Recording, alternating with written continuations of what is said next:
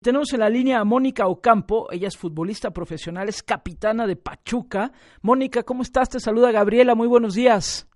Hola, ¿qué tal Gabriela? Muy bien, muchas gracias.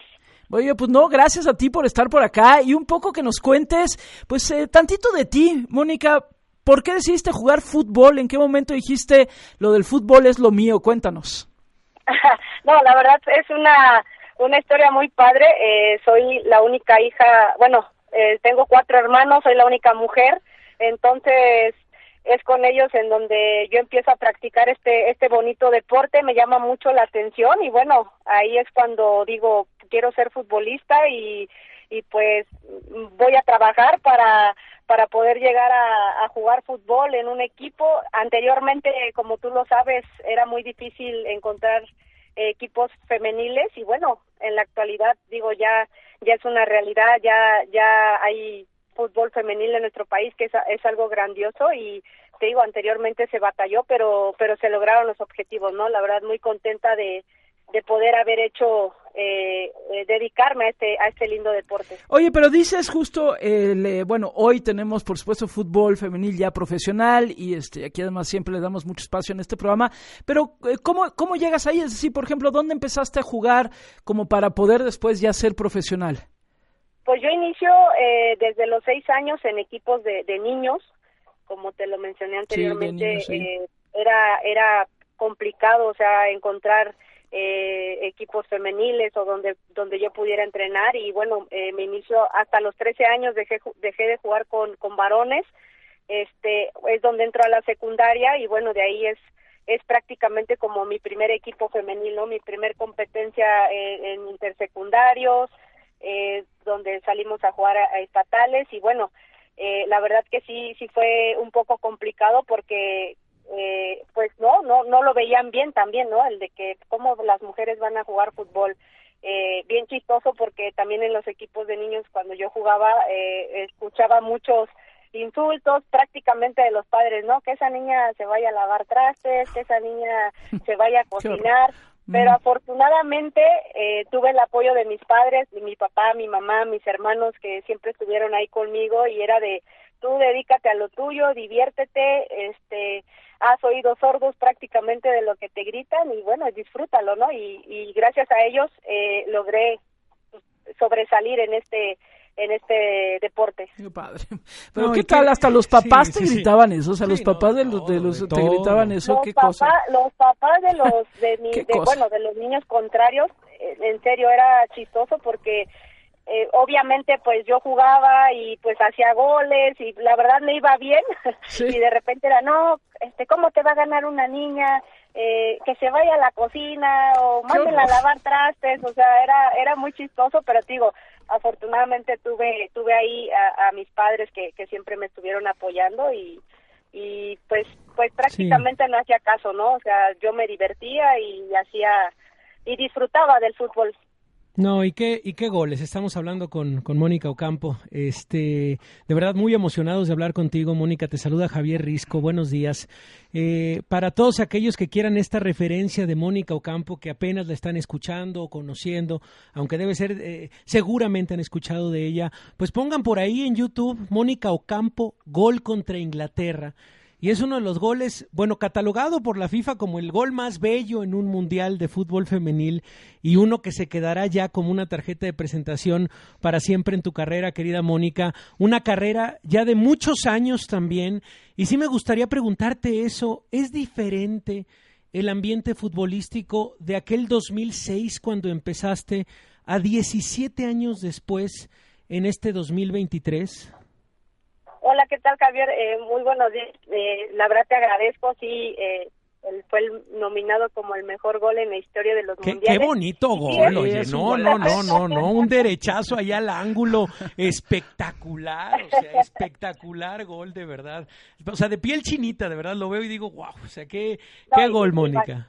Imagínate yo, imagínate yo, de, de tan solo volverlo a repetir, la, la verdad que, como dice, se pone la piel chinita, pero sí, la verdad ahora eh, en actualidad, eh, eh, como te lo dije, ya tenemos una liga, que eso es muy importante, una liga femenil en nuestro país, en donde pues prácticamente ya se reconoce, ¿no? Ya se nos reconoce como como mujeres futbolistas ya se nos se nos reconoce más anteriormente eh, pues prácticamente no se apoyaba mucho no eh, eh, se hablaba de una liga desde muchos años atrás yo estando en selección se hablaba de una liga ahí con el profesor Leonardo Cuellar que también lo tuvimos muchos años dirigiendo selección y él nos decía pues se va a hacer la liga se va a hacer la liga y bueno afortunadamente después de tantos años se hizo la liga y, y yo contentísima no contentísima de poder eh, seguir seguir disfrutando de este de este deporte seguir desarrollándome en este deporte y qué más y qué más que, que sea en mi país no en mi país y, y que la gente pues ya te reconozca no que te digo anteriormente pues era era muy difícil porque pues no se veían los partidos, Oye, ¿y ves diferente, ves diferente el ánimo de, de, de, las mujeres que van entrando, de las, pues hay que decirlo, chavas, porque muchas tienen apenas entre 15, 16, 17 años, que ves en los entrenamientos, traen otra mentalidad, es distinto. ¿Qué les dices también tú con tu experiencia, Mónica? No, sí, obviamente las niñas es, es eso, ¿no? Que, que quieren llegar a ser profesionales, que están ahí trabajando. Ahorita hay una sub-18 en donde las niñas se están mostrando. Obviamente, eh, pues las que tenemos ahí en Pachuca son de las que, pues, yo en un futuro quiero estar ahí, Moni, quiero, quiero llegar a, a, jugar en el estadio, quiero y pues al final es, es eso, ¿no? Aconsejarlas de que pues tienen que tienen que luchar. Yo siempre les he dicho que que se tiene que trabajar porque nada se regala las oportunidades ahí están, pero al final tenemos que trabajar, ¿no? Para ganarnos un lugar y, y siempre trato de alentarlas. Digo, pues, pues la liga ya está, es una realidad y bueno, para eso hay que, para ganarnos un lugar hay que trabajarlo. Claro. Oye, Mónica, y este, y bueno, hoy Día Internacional de la Mujer, pues es eso, también es un día para, para evidenciar las luchas y lo, lo que tenemos pendiente y hay de todo, digamos, hemos estado comentando aquí muchísimos aspectos, pero en el caso, por ejemplo, del fútbol femenil, este, que ha avanzado muchísimo, claro, en nuestro país, pero eh, ¿cuáles ves tú como los pendientes importantes del fútbol femenil en México? Bueno, yo creo que el, seguir apoyando, ¿no? Yo sé que hay muchos clubs, muchos equipos, porque, y te lo digo porque puedo eh, platicar con, con muchas compañeras, el, el, el que sigan apoyando a, los equipos femeniles. Yo sé que eh, es una liga joven, es una liga que, bueno, son cinco años ya prácticamente, este, en donde se sigue trabajando, donde queremos la igualdad, ¿no? De, de poder de decir que, que vivamos del fútbol. Desafortunadamente muchas chicas pues no no no se tiene esa oportunidad, ¿no? De que de que digan, pues yo vivo del fútbol porque pues tienen que trabajar o tienen que hacer otras cosas para poderse sustentar, ¿no? Que que que yo sí digo que hace falta apoyo de varios clubes y que ojalá en un futuro se logre eso, ¿no? Se logre que, las chicas tengan eh, unos buenos salarios, que, tengamos, perdón, unos buenos salarios, que tengamos el, el apoyo al 100% y que siga creciendo, ¿no? Que siga creciendo el fútbol en nuestro en nuestro país por por el futuro y por el bien de nuestra de nuestras jóvenes. Claro. Pues sí, Mónica, ¿qué, ¿qué, qué, te decimos? La verdad es que ahora sí que tú estás cosechando todo lo que, lo que sembraste hace ya varios, varios años. Eh, el, el, hecho de picar piedra, de, de, de, estar de un club a otro, de irte también a otras partes del mundo y representar a México. Y ahora, pues vaya, no, no sabes la cantidad de radioescuchas y de gente que nos está escribiendo que te ven como eso, como una referencia de eh, una ya de las grandes futbolistas de este país. Y, y creo que así se te reconoce y qué gusto poder hablar contigo hoy, particularmente en el marco del, del 8M. Te admiramos muchísimo, Mónica.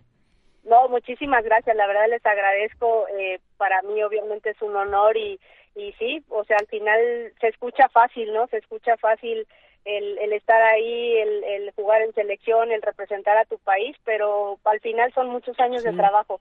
Oye, Mónica, sí. Y, Oye, Mónica, yo te quiero preguntar algo antes de que te vayas, nada más. ¿Qué, ¿Qué se siente meter un gol? Es decir, ¿qué sientes en tu cuerpo? ¿Qué sientes como en el momento en el que te das cuenta que el gol, que la pelota entró a la portería? ¿Qué sientes? No, la verdad, eh, o sea, es inexplicable, inex, inexplicable, perdón, pero es, bueno, una, no sé, eh, se te pone la piel chinita y, y el ver que, que el balón está entrando a la portería y y el poder gritar y no sé, es, es una, una sensación increíble, pero, o sea, no, no te la podría explicar. Me imagino, es que siempre lo pienso, digo, híjole, debe ser como una explosión adentro del cuerpo y del alma de alguna manera, pero bueno, Mónica, de verdad te admiramos muchísimo, un fuerte abrazo y que sigan los triunfos, gracias. No, muchísimas gracias, saludos y bueno, eh, feliz Día de la Mujer y bendiciones para todos.